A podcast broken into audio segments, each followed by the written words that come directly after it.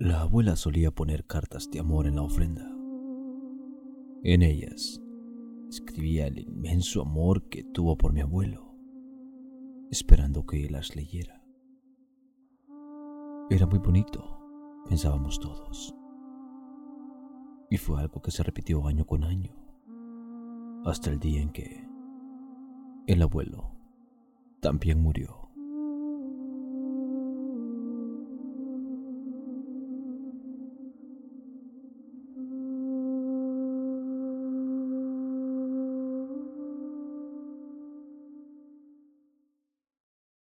Cuentos para monstruos de Santiago Pedraza.